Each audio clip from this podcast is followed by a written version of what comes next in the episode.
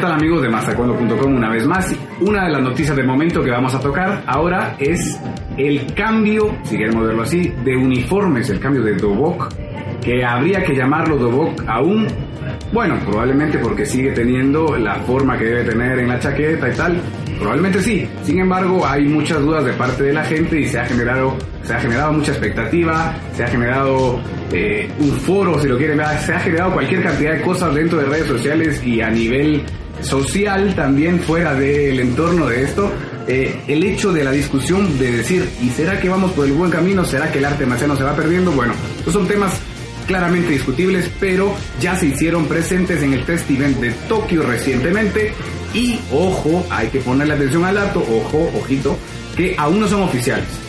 Será hasta la Asamblea General que se va a llevar a cabo en Moscú en el Gran Prix final de este año, en donde se decida el futuro de esos robots. Estos claramente pues ya han sido probados, como les decía, con la intención pues de llevarlos a ese camino olímpico.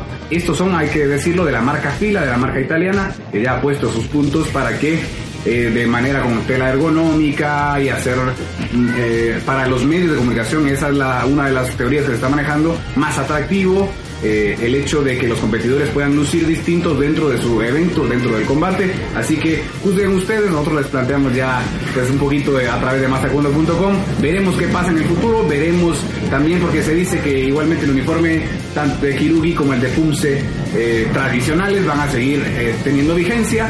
Falta ver si habrá cambios, si este se aprobará. Ustedes estén pendientes a través de mastercuando.com porque nosotros les tendremos todas las novedades, ¿de acuerdo? Hasta luego.